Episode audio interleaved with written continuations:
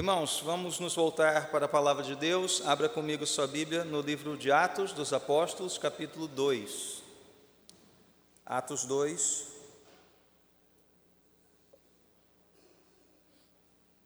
Nós vamos ler a partir do verso 22 até o verso 36, apenas esta porção. Atos 2, 22 a 36. Como nós dissemos domingo passado, esta não é uma série expositiva, como normalmente fazemos aqui na catedral. Eu estou trazendo alguns textos a partir dos quais nós vamos meditar sobre temas importantes, todos eles relacionados à pessoa de Jesus Cristo, voltando a este fundamento da nossa fé. Então diz assim, Atos 2, a partir do verso 22: Israelitas, ouçam estas palavras. Jesus de Nazaré foi aprovado por Deus diante de vocês por meio de milagres, maravilhas e sinais que Deus fez entre vocês por intermédio dele, como vocês mesmos sabem. Este homem foi entregue por propósito determinado e pré-conhecimento de Deus. E vocês, com a ajuda de homens perversos, o mataram pregando-o na cruz. Mas Deus o ressuscitou dos mortos rompendo os laços da morte, porque era impossível que a morte o retivesse. A respeito dele, disse Davi: Eu sempre vi o Senhor diante de mim, porque ele está à minha direita, não serei abalado. Por isso meu coração está alegre, a minha língua exulta, o meu corpo também repousará em esperança, porque tu não me abandonarás no sepulcro nem permitirás que o teu santo sofra decomposição. Tu me fizeste conhecer os caminhos da vida e me encherás de alegria na tua presença. Irmãos, posso dizer com franqueza que o patriarca Davi morreu e foi sepultado, e o seu túmulo está entre nós até o dia de hoje. Mas ele era profeta e sabia que Deus lhe prometera sob juramento que poria um dos seus descendentes no trono. Prevendo isso, falou da ressurreição de Cristo, que não foi abandonado no sepulcro e cujo corpo não sofreu decomposição. Deus ressuscitou este Jesus e todos nós somos testemunhas desse fato. Exaltado à direita de Deus, ele recebeu do Pai o Espírito Santo prometido e derramou o que vocês agora veem e ouvem. Pois Davi não subiu aos céus, mas ele mesmo declarou: O Senhor disse ao meu Senhor: Senta-te à minha direita, até que eu ponha os teus inimigos como estrado para os teus pés. Portanto, que todo Israel fique certo disto: Este Jesus, a quem vocês crucificaram, Deus o fez Senhor e Cristo. Que Deus nos abençoe nesta meditação matinal. Quem é Jesus? Essa é a pergunta que nós estamos respondendo ao longo do advento. E como eu disse na semana passada, não menospreze a simplicidade desta pergunta. Porque se só Jesus salva, se Jesus é o fundamento da nossa fé, a pergunta mais importante que todos aqui devem responder é: quem é este Jesus revelado nas Escrituras Sagradas? E para isso, ainda que não esgote tudo aquilo que nós podemos falar a respeito de Jesus, nós escolhemos quatro dos seus títulos mais conhecidos. Na semana passada, nós meditamos sobre Jesus, o Cristo, o ungido de Deus, o escolhido de Deus, para ser profeta, rei, sacerdote. O profeta, o sumo sacerdote o grande rei esperado, aguardado desde o Antigo Testamento. Então, crianças, para que vocês tenham as suas quatro folhinhas do advento assim bem ordenadas, vamos dividi-la em quatro partes. E na primeira parte você vai repetir o que você fez na folhinha passada, ou seja, fazer um ponto de interrogação estilizado, bem bonito, do seu jeito, e escrever a pergunta: quem é Jesus? Nós vamos respondê-la hoje com um outro título. Hoje nós vamos falar sobre o título que Pedro usou aqui ao final do seu sermão. Deus o fez Senhor. Senhor. Este título, Senhor, ele é usado 715 vezes no Novo Testamento. É o título mais usado pelos autores do Novo Testamento para se referir a Jesus Cristo. Então é importante que nós nos perguntemos o que significa dizer que Jesus é o Senhor. E quais são as implicações de nós afirmarmos que Jesus Cristo é o Senhor? Quando Pedro se referiu a ele como o Senhor, aquele a quem Deus constituiu como Senhor, o que Pedro tinha em mente? Como apóstolo de Cristo, mas também como herdeiro de toda uma tradição do Antigo Testamento, de toda uma revelação do Antigo Testamento. Então, a primeira parte da nossa resposta é a seguinte: eu quero que vocês imaginem o contexto de Pedro. Vamos entrar aqui, primeiramente, nesse contexto de Atos dos Apóstolos, e imaginem comigo um general com inúmeras condecorações, aquele homem que anda até assim, né, de lado, tanta medalha que tem, né? É, ou às vezes encurvado assim cheio de condecorações, e ele está na parada militar, recebendo da sua tropa a, a continência, né, a devida reverência militar expressa na continência. Agora imaginem que parte dessa tropa, uma tropa de soldados, preste continência não àquele general condecorado, aquela autoridade, mas sim a um outro soldado, alguém que não tinha nada em si para aparecer ou para chamar a atenção, e parte daquela tropa começa a prestar-se e voltar e bater continência para esse soldado.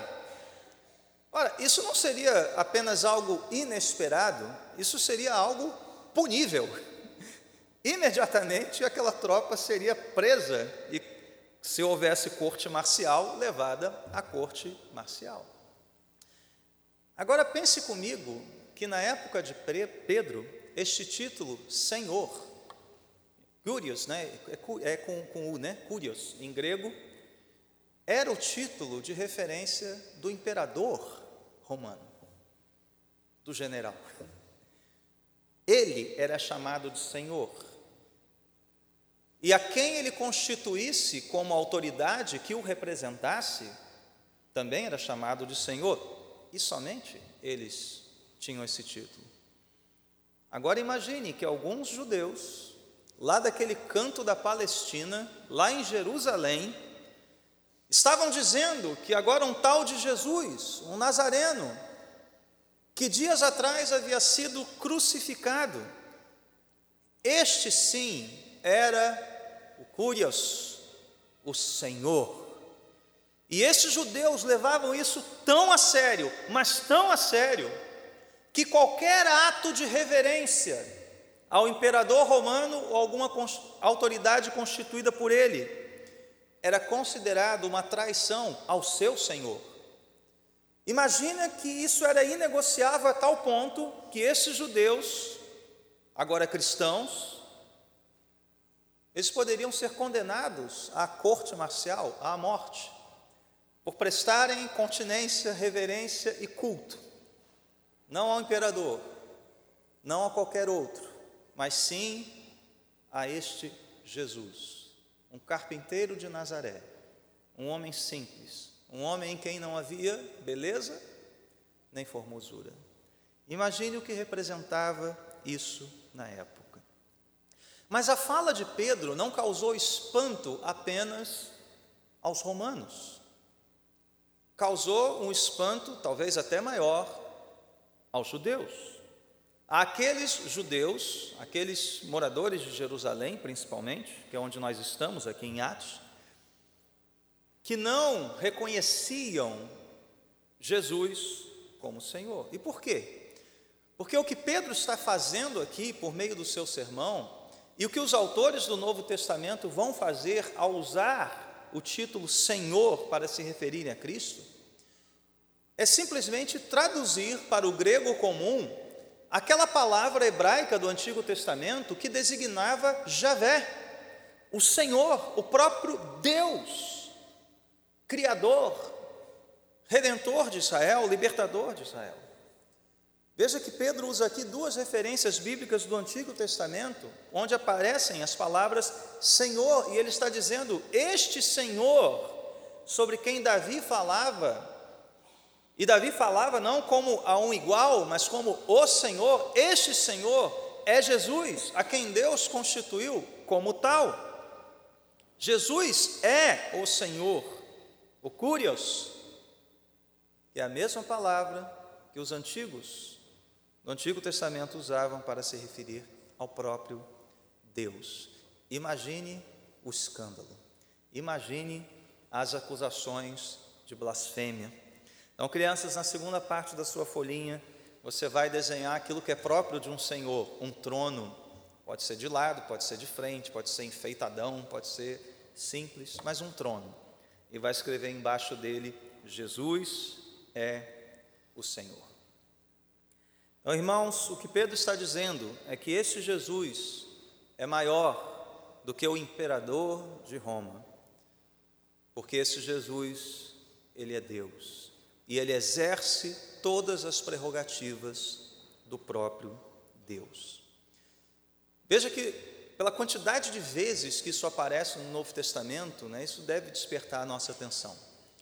E muitas das referências usadas no Novo Testamento, que tratam Jesus como Senhor, elas têm como base o Antigo Testamento, o que é uma, uma prova ah, irrefutável de que os autores do Novo Testamento tinham Jesus Cristo como Deus de Deus, luz de luz, como dizia o antigo credo. Deus como Pai é Deus e como Espírito é Deus. Vou dar dois exemplos aqui para nós entendermos essa evidência. O apóstolo Paulo diz lá em Romanos que todo aquele que confessar, e qual é a confissão que ele coloca ali? Que Jesus Cristo é o Senhor, e no seu coração crê né, que ele, Deus o ressuscitou dos mortos, este será salvo. Então, a confissão de Cristo como Senhor é condição de salvação. E qual é o fundamento que Paulo usa para defender esta tese? Ele cita o Antigo Testamento, ele cita o livro do profeta Joel. E Joel diz que aquele que invocar o nome do Senhor será salvo. Ora, quem invocar o nome do Senhor, que Senhor é esse de Joel? O Deus Criador, o Deus de Moisés, de Abraão, de Jacó, de Isaac. E Paulo está dizendo: ó, este mesmo Senhor, sobre quem Joel falou, é Jesus. Ele agora tem um nome próprio. Jesus é o Senhor. Portanto, a confissão, a invocação de Jesus como Senhor, leva o homem à salvação.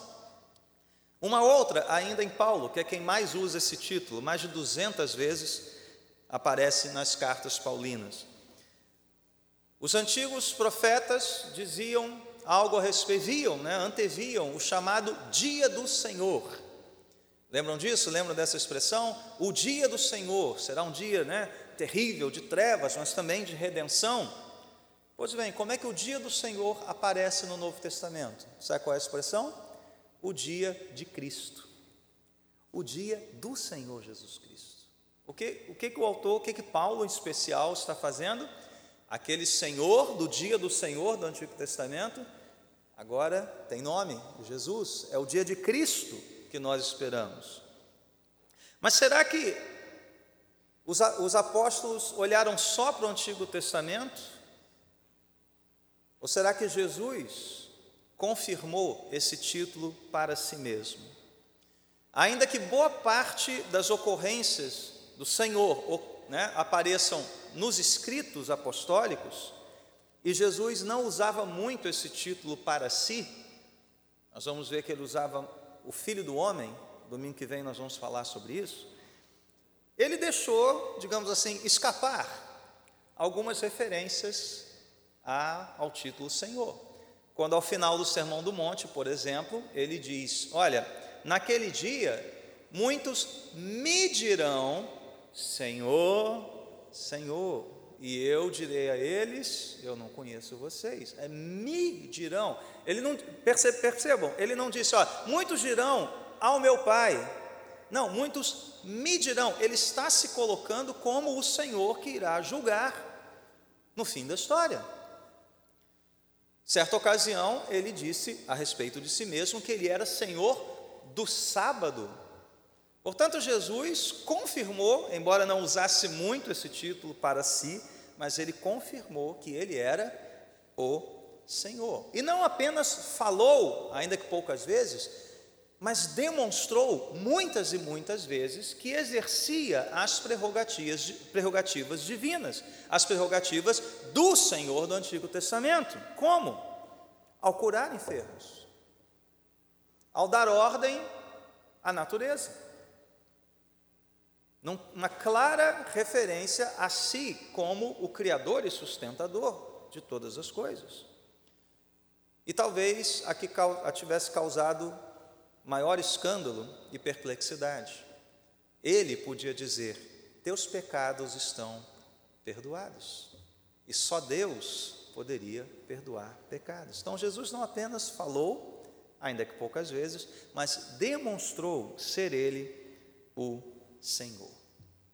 Então, meus irmãos, o que Pedro está anunciando aqui, ao final dessa parte do seu sermão, tornou-se a confissão primordial, fundamental da igreja primitiva. Jesus é o Senhor. E eu tenho a impressão que isso se esvaziou um pouquinho. Hoje nós vemos isso talvez em qualquer adesivo de carro, até na placa de alguns arraiais, enfim, né? que a gente fica meio em dúvida se realmente consideram Jesus como Senhor. Então é importante nós nos perguntarmos não apenas o que isso significou para Pedro, não de onde isso veio, não o que isso causou naquele contexto em Atos, mas quais são as implicações para nós hoje. Porque esta continua sendo a confissão da igreja. Aquele que confessa que Cristo é o Senhor, ele é um cristão. Então veja, essa confissão distingue os que creem dos que não creem. Pois, como disse Paulo, só pelo Espírito nós podemos dizer de maneira clara, certa, que Jesus é o Senhor, é o único Senhor. Mas veja, essa confissão lá em Atos representava um rompimento radical com aquilo que nós conhecíamos como o judaísmo pois conferia a Jesus um lugar de honra, de primazia, que só Deus, o Deus do Antigo Testamento, tinha. Essa confissão representou para eles, e eu vou explicar como representa para nós, um rompimento com a estrutura do, política do Império Romano. Porque o cristão só, de, só devia sua plena obediência e lealdade a um único Senhor, e o nome dele é Jesus não Domiciano, não Nero, não Tibério ou qualquer outro que se colocasse como Senhor do mundo. E essa confissão teve implicações na época sobre o modo de pensar e de viver dos primeiros cristãos, rompendo com toda a cultura grega que existia na época. Ou seja, romperam com a, a, a estrutura religiosa judaica, romperam com a estrutura política romana, romperam com a estrutura cultural grega. Em resumo, Jesus é o Senhor desagrada a todo mundo. Afirmar que Jesus o Senhor é o Senhor é uma, algo que desagradou tudo no mundo antigo. Tudo, absolutamente tudo. E é o que vai acontecer hoje também. É o que acontece hoje também. Isso não muda, não mudou. Ao afirmarmos que Jesus é o Senhor, nós estamos rompendo radicalmente com outras expressões de fé, nós estamos rompendo radicalmente com um modo de pensar, com uma espécie de senso comum do mundo caído e pecador, e nós estamos rompendo com todas as estruturas de poder deste mundo que se levantam como senhores sobre nossas vidas. Há um rompimento radical nesse sentido. Porém, não devemos pensar, isso é um erro que às vezes a igreja comete, que esse rompimento significa que Jesus é Senhor só da igreja, que agora estamos enclausurados aqui dentro, né, numa redoma, protegidos então, vamos nos afastar de tudo e de todos que não se submetem a Jesus como Senhor.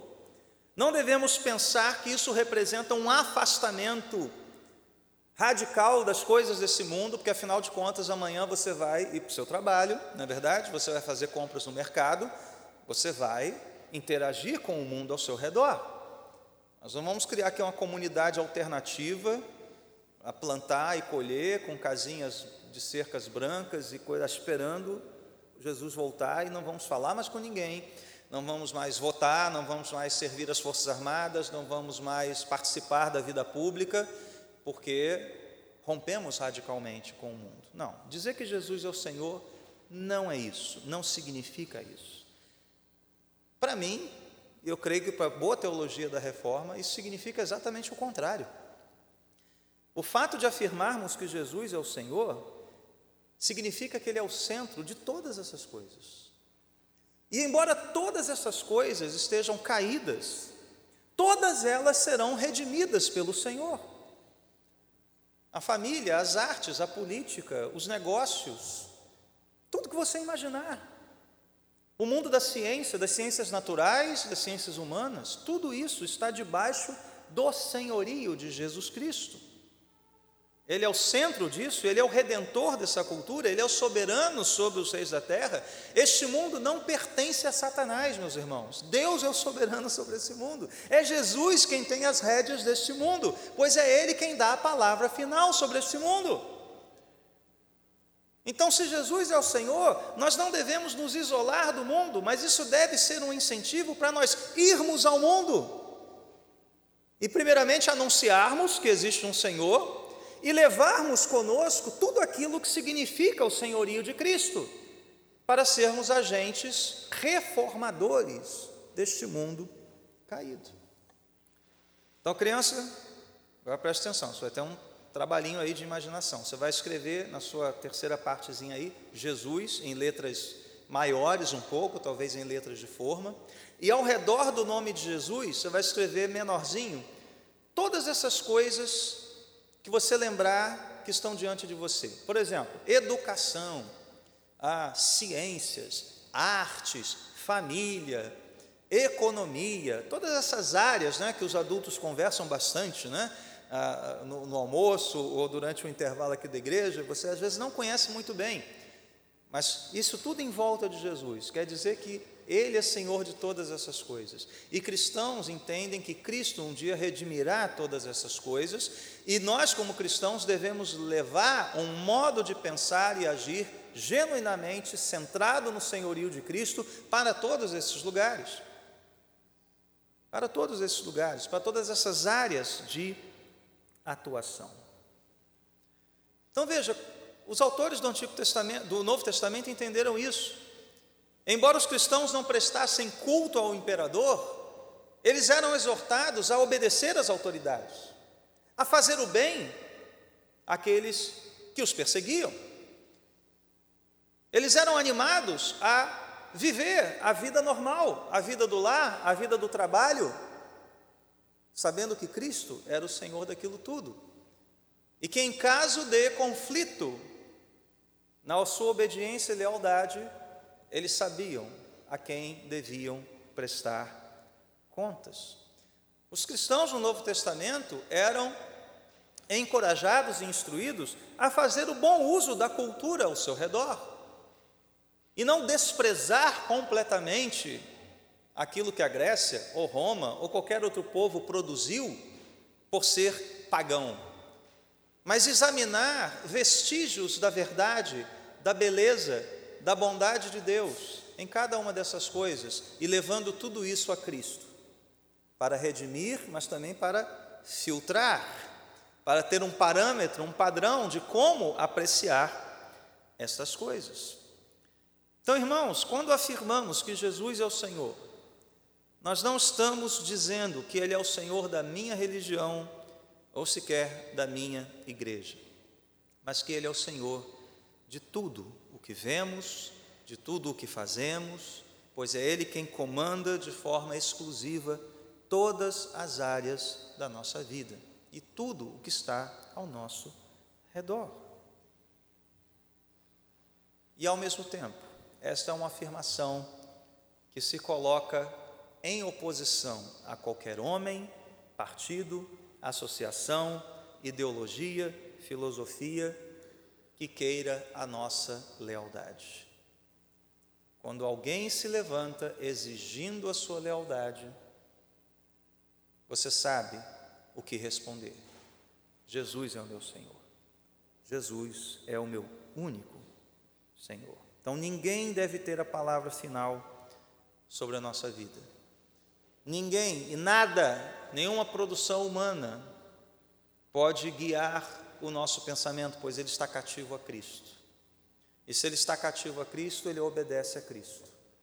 E Cristo é o prumo, o cânon, o padrão, o filtro para nós examinarmos toda a vida ao nosso redor, toda a cultura ao nosso redor, todo o trabalho humano ao nosso redor. Mas isso não é tudo. E crianças, vocês vão fechar como nós fechamos também no domingo passado. Você vai desenhar uma cruz e vai escrever embaixo dela: O Senhor se fez servo. O Senhor se fez servo. E esse é o testemunho do Evangelho, esse é o testemunho do Novo Testamento. Aquele que é Senhor, aquele que sempre foi Senhor, aquele que habitava em glória Senhor, como o Pai é Senhor, como o Espírito é Senhor. Deus, como o Pai é Deus, como o Espírito é Deus. O Senhor se fez servo. Aquele que já tinha toda a autoridade nos céus e na terra, ele se submeteu ao sofrimento, à humilhação, ele se submeteu ao crescimento humano. Jesus poderia ter vindo a este mundo como um homem formado, aparecido na história já como um homem formado e executasse então o plano redentor de Deus? Sim, mas isso redimiria a vida humana por completo? Não. Jesus teve que passar pela infância, né? pela primeira infância, pela segunda infância, pela adolescência, até chegar à idade adulta, a fim de redimir toda a história humana, a fim de nos redimir por completo a fim de experimentar na sua condição de servo humilhado o que é ser uma criança e depender dos seios de Maria, do colo de Maria, a crescer como criança e experimentar as dores do crescimento, experimentar a obediência à sua mãe e ao seu pai, tocar a madeira rude da carpintaria, crescer como um homem e andar neste mundo a fim de que homens, mulheres, adultos, crianças, jovens, anciãos fossem redimidos. Isso fez parte da sua humilhação. Mas principalmente, este servo foi conduzido pelo Pai até a cruz. E o que ele foi fazer na cruz? Ele foi redimir aqueles que se julgavam senhores de si mesmos. Ele veio nos comprar. O Senhor se fez servo e se humilhou, a fim de nos destronar, a fim de tirar do nosso coração esse desejo orgulhoso, rebelde, pecador, de sermos senhores de nós mesmos. Ao confessarmos que Cristo é o Senhor, nós estamos confessando que nós somos servos dele escravos de Cristo, como Paulo se definiu. Quando Paulo diz que era servo de Jesus, ele usa a palavra para escravo. Eu estou acorrentado, eu estou algemado por Jesus Cristo. Mas um algemado liberto, um servo livre, livre do pecado, livre da condenação, livre da morte, livre para amar verdadeiramente, livre para se entregar ao próximo de maneira integral, livre para pensar como Deus quer que pensemos, livre para trabalhar como Deus quer que trabalhemos, servos plenamente libertos pelo Senhor Jesus Cristo, aquele que quebrou os vis grilhões que nos acorrentavam. Então, meus irmãos, Jesus é o seu Senhor, Ele é o seu único Senhor, você é servo dele, você se submete somente a Ele. Se você ainda não o tem como Senhor, isso é condição para que Ele seja também o seu Salvador, pois todo aquele que invocar o nome do Senhor será salvo. Não deixe isso passar desta manhã. Renda-se a Ele, renda o seu coração a Ele. Vamos orar?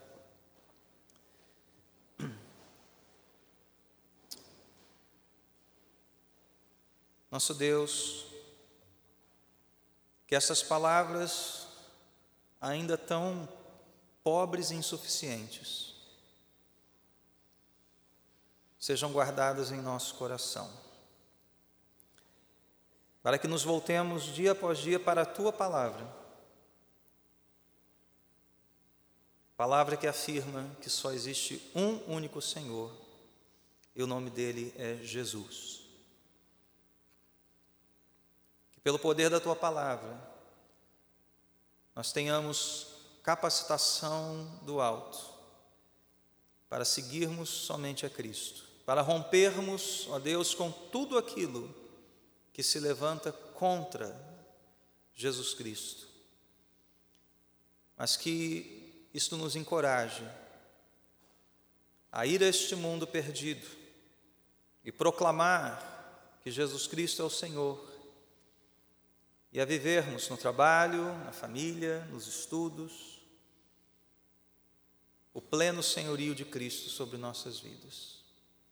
Perdoa-nos se não temos feito isso, ó Deus. Perdoa-nos, Senhor.